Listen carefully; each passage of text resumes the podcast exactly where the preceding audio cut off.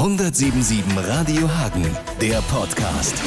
177radiohagen.de Ähm, Hier war es ja jetzt so, es war äh, ein paar Tage ganz, ganz heiß, dann haben wir da alle gemeckert. Dann hat es gestern geregnet, da haben auch alle gemeckert. Äh, wie ist das auf La Gomera? Meistens Superwetter. Meckern die Leute dann trotzdem oder wie, wie machen die das?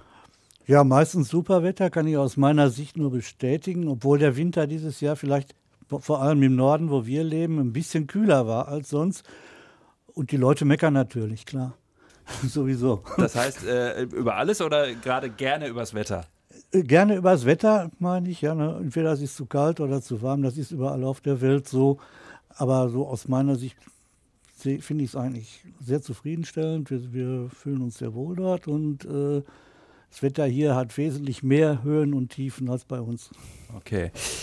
Man hat Zeit da äh, zu Schriftstellern. Das hast du, ich weiß nicht, ob du es dir vorgenommen hast tatsächlich. Äh, wenn ich da bin, mache ich das. Das hat sich auf jeden Fall äh, so schon gut entwickelt. Der Stapel wird größer. Ähm, warum ist so eine Insel eine gute Inspiration? Ja, die, die Situation ist halt, äh, zum, zumindest meine, ich bin ja ein Rentner, ich kann mir selber aussuchen, was mich interessiert und was ich machen möchte. Das sind dann nicht so ganz viele Sachen, dafür mache ich sie intensiver. Das wäre dann Wandern, die Natur genießen, das wäre die Auseinandersetzung mit meinem Garten und ganz viel Ungeziefer. Und das ist dann eben halt die Schreiberei, die mir sehr viel Spaß macht.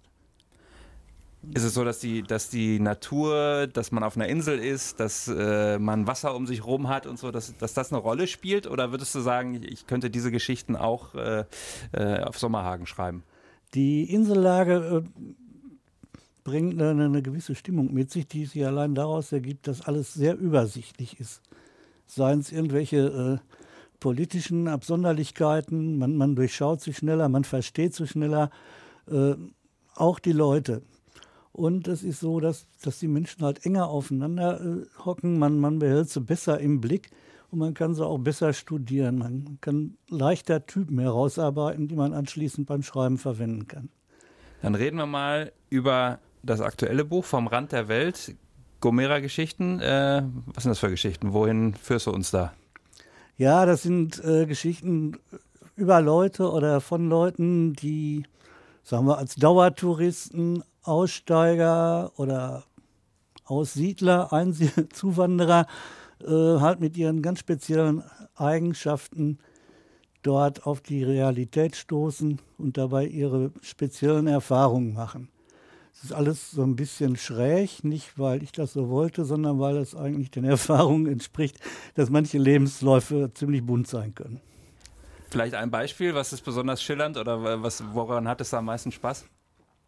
Ja, es gibt zum Beispiel eine, eine Gruppe von, von Zuwanderern, die, ähm, ja, sagen wir mal, ähm, die eigentlich alles haben und deswegen Schwierigkeiten haben, damit umzugehen, plötzlich reich zu sein. Ähm, ja, und das arbeite ich dann aus. Das machen die, um unbeschadet da rauszukommen aus der Situation. Für die ist also praktisch plötzlicher Reichtum eine Katastrophe, die ihnen unheimlich viel Arbeit auffällt und der müssen sie sich entledigen. Das fand ich ganz lustig, weil das so ein bisschen von hinten um die Ecke gedacht ist. Muss man sich so vorstellen, ich meine, ihr lebt da halt als äh, Deutsche, aber als permanente äh, Bewohner auf äh, Gomera, dass immer mal jemand da strandet und vielleicht nicht so gut vorbereitet ist, auch wie ihr es wart und dann irgendwann wieder weg ist oder äh, euch auf die Nerven geht oder so? Oder kommt das häufiger vor? Oder Ja, ja, das kommt vor, klar. Dass Leute einfach mit falschen Vorstellungen herkommen, sehr aus einer spontanen Regung heraus oder weil sie einfach sich nicht richtig informiert haben und damit mit der Situation dort überfordert sind und schnell auch wieder verschwinden, unter Umständen vorher ordentlich Federn gelassen haben. Das passiert. was würdest du denn sagen, ist das Wichtigste, was man im Vorfeld macht? Vielleicht jetzt mal so einen kleinen, vielleicht ist das das nächste Buch, der Ratgeber für Ausländer. ähm, wenn jetzt jemand sagt, ich bin auch in ein paar Jahren ähm, Rentner und Sonne und, und Insel könnte mir auch Spaß machen, was ist wohl das Wichtigste? Ja, zu, zunächst äh, sollte man sich mit der Sprache befassen. Man muss da nicht äh, als perfekt Spanisch sprechender dort ankommen, man muss aber schon die Grundlagen eigentlich mitbringen, um es sehr schnell zu lernen. Äh, dazu gehört auch der, der äh, möglichst häufige Kontakt wirklich mit, mit, mit Einwohnern, ne? mit Leuten, die von, von Haus aus Spanisch sprechen.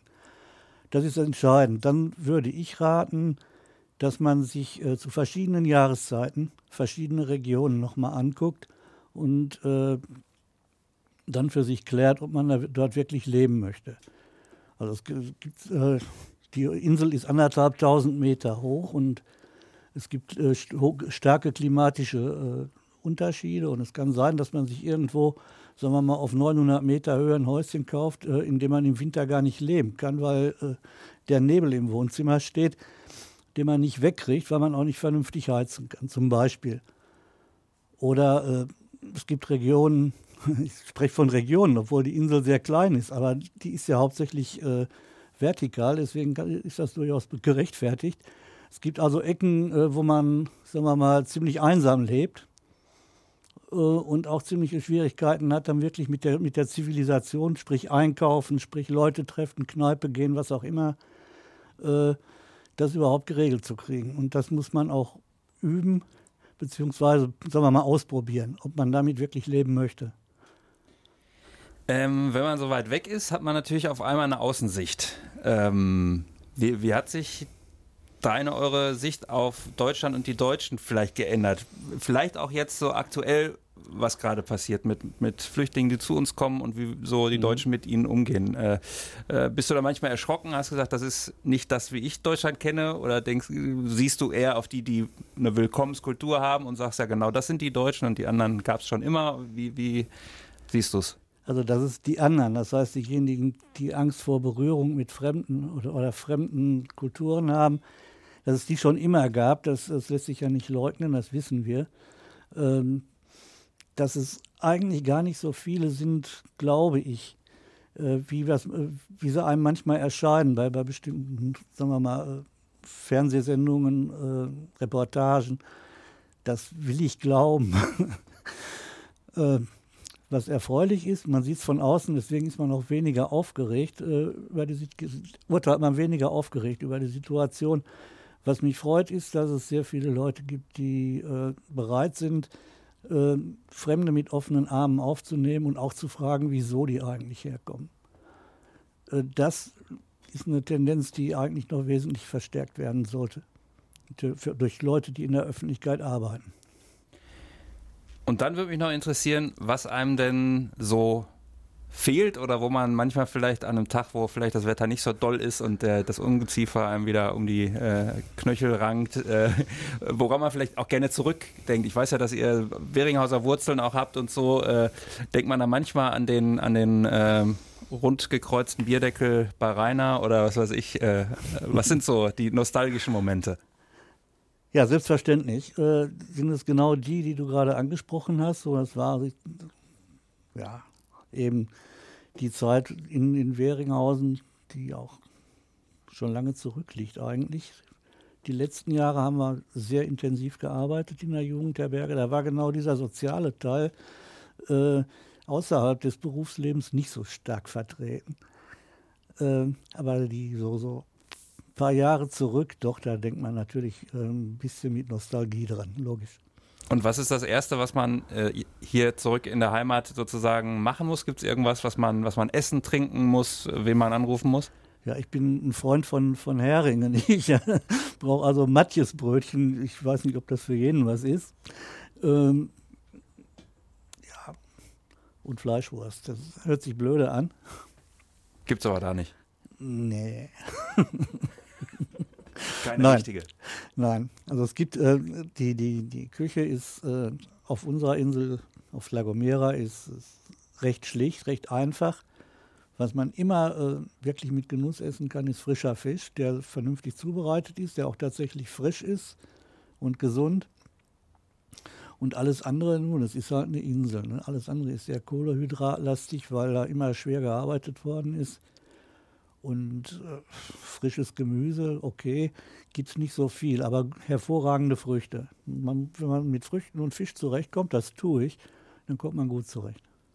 Dann reden wir jetzt noch mal ganz kurz über die Lesungen. Ähm, ist es so, dass die Bücher die Hauptrolle spielen oder ist es so, dass schnell auch äh, dann, was ich jetzt im Grunde ja auch gefragt habe, dass schnell gefragt wird, wie ist das denn, wenn man als Deutscher dahin und so, äh, dass man dann nebenbei quasi auch noch eine kleine Reisefragestunde macht? Ähm, ja, das, das wünsche ich mir so. Ähm, wir werden, ich werde also eine Geschichte lesen, fast komplett, äh, die mit, mit einer Einführung und, und, und Kommentaren zum besseren Verständnis versehen äh, und biete natürlich an, äh, zu anderen Themen, zu Fragen äh, aus, aus dem Auditorium, äh, gerne Stellung zu nehmen, was zu erzählen. Äh, die Zeit reicht aus. Es gibt auch sogar was zu knabbern. Also man kann sich stundenlang da hinsetzen und ich bin gern bereit, auch Auskunft zu geben, Dönekes zu erzählen oder auch ernsthaftere Dinge. Das wird mir sehr, sehr viel Spaß machen, ja. Und das heißt äh, zum Abschluss auch, äh, wenn man einen Strich drunter macht, den Entschluss, Deutschland den Rücken zu kehren, nie bereut? Nein. 177 Radio Hagen, der Podcast. 177radiohagen.de